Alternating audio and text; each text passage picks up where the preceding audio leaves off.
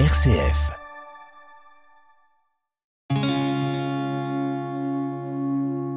RCF, le béaba du christianisme. Les chrétiens entrent dans l'Avent.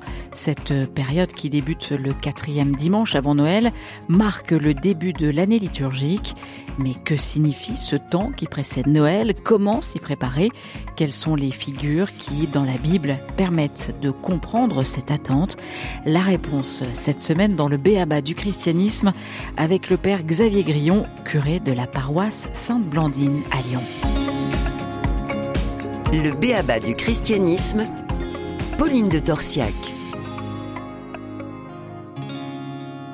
Xavier Grillon, bonjour. Bonjour Pauline, bonjour à tous. Alors que signifie euh, ce mot avant pour les chrétiens, ce terme? Avant, c'est un mot un peu bizarre. Euh, avant, parfois on peut même faire l'erreur de l'écrire avec un A, A-V-A-N-T. En fait, non. Le mot avant, c'est A-V-E-N-T, un mot qu'on n'utilise pas très souvent.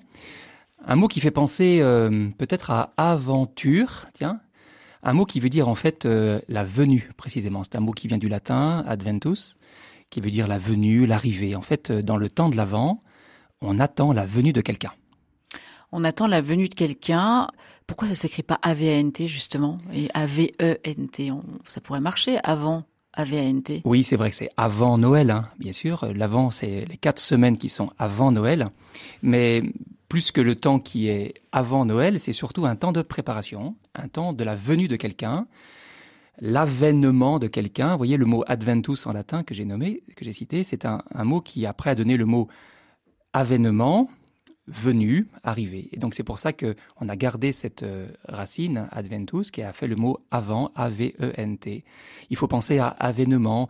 Le soir de Noël, on va chanter euh, avec la crèche, devant la crèche, chantons tous son avènement. Voilà. Et c'est donc l'avènement, la venue de Jésus que nous préparons durant ces quatre semaines. Alors justement, euh, quelles sont les caractéristiques de cette période, de ces quatre semaines de l'Avent?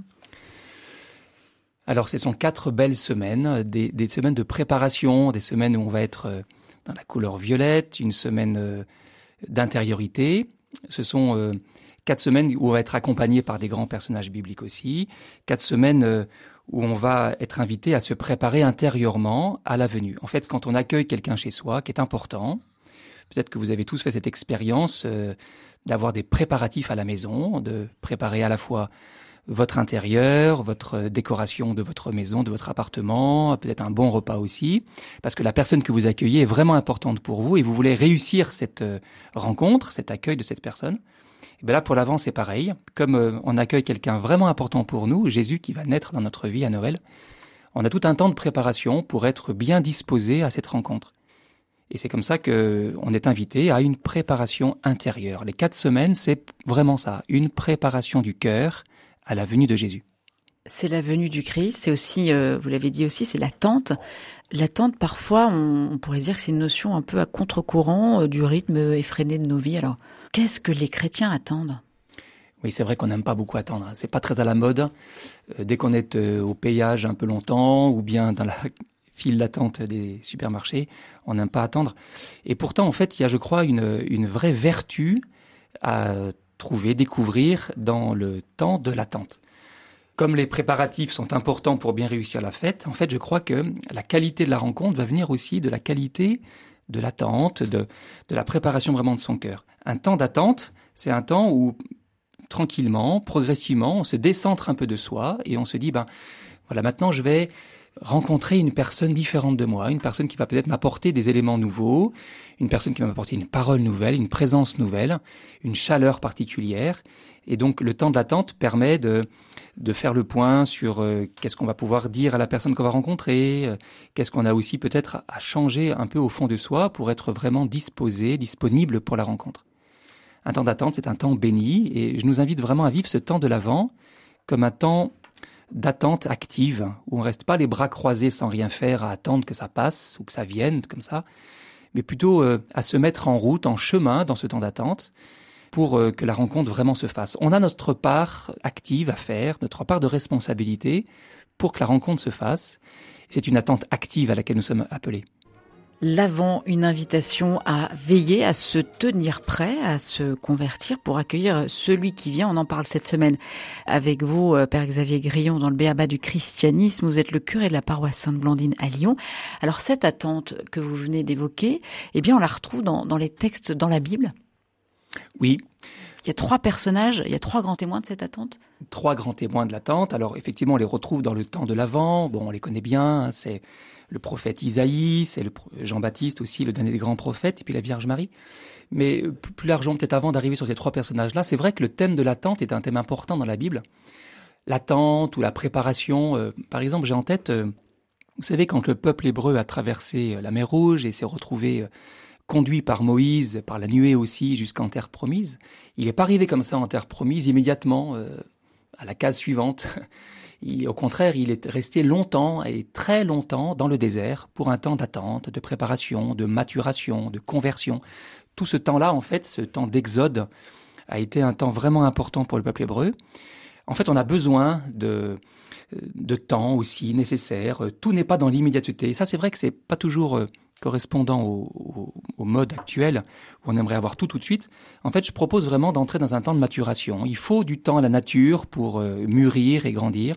Il faut du temps aussi à notre cœur pour euh, se changer tranquillement, progressivement, avec douceur, parce que je crois vraiment que le ciel nous travaille avec douceur. Il nous faut du temps et le Seigneur nous donne ce temps-là. La liturgie nous donne ce temps-là et c'est un temps béni d'attente. Alors on peut le faire bien sûr avec ces trois grands personnages que sont euh, Isaïe, un prophète, Qu'est-ce qu'il nous dit Isaïe justement sur cette attente? Alors Isaïe, c'est vraiment le prophète de la promesse, où euh, il nous dit euh, une jeune fille va être enceinte, une vierge, elle va euh, donner naissance à un petit bébé qui sera le berger d'Israël, qui sera le Messie, donc celui qui est attendu. Le Messie, vous savez, mot Messie, Messia en hébreu, a donné après le mot en grec Christ. Donc c'est vraiment par Isaïe la naissance de la venue du Christ, de l'envoyé de Dieu, et Jésus va être cet envoyé-là, né de la Vierge, justement, ça correspond bien, la Vierge Marie. Donc euh, Isaïe est vraiment celui qui nous prépare et qui nous invite progressivement à disposer notre cœur à accueillir le Messie. Voilà, tout le livre d'Isaïe, c'est un livre assez complexe parce qu'il y a eu plusieurs auteurs, mais en tout cas, c'est orienté dans cette attente patiente et cette demande de la rencontre avec le Seigneur. Prenons de l'huile pour notre lampe intérieure Isaïe nous invite en fait à faire euh, provision, réservoir d'huile par la grâce de Dieu, la, foi, la prière, tout ça c'est notre réservoir d'huile pour avoir une lampe allumée et accueillir le Seigneur.